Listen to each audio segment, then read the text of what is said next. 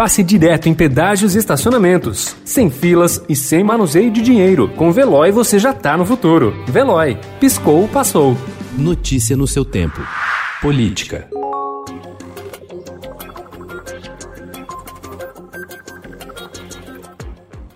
Pressionado a dar respostas na economia e iniciar de uma vez a vacinação contra a Covid-19 no país, o presidente Jair Bolsonaro começa o segundo tempo de seu mandato com a expectativa de tirar do papel uma reforma ministerial.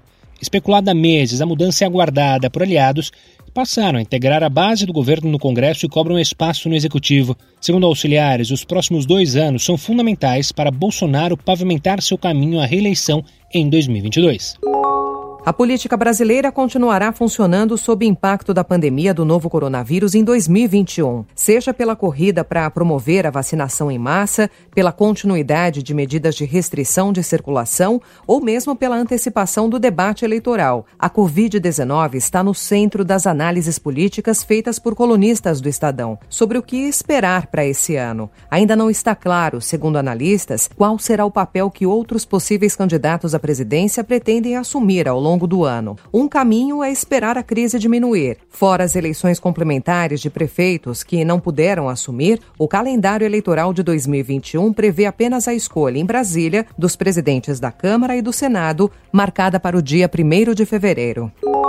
O Estadão comemora hoje 146 anos de fundação. Lançado em 4 de janeiro de 1875, uma segunda-feira, como esta, com o nome de A Província de São Paulo, contava com uma tiragem de 2.025 exemplares em quatro páginas, uma delas dedicada aos anunciantes. O título Estado de São Paulo foi anunciado na edição de 18 de novembro de 1889, conforme comunicado de capa daquele dia, aspas, em consequência da mudança radical à vida no governo da nação brasileira, com Z, fecha aspas, assim grafado logo após a proclamação da República.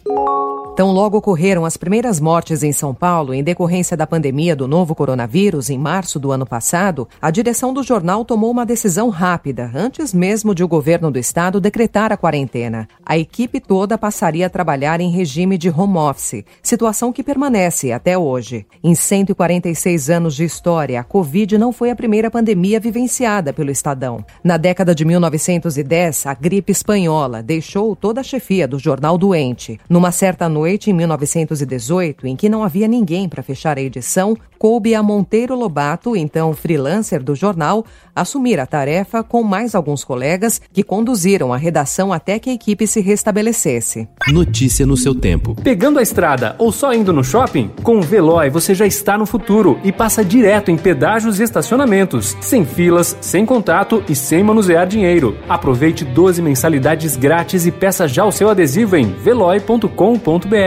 Veloy. Piscou, passou.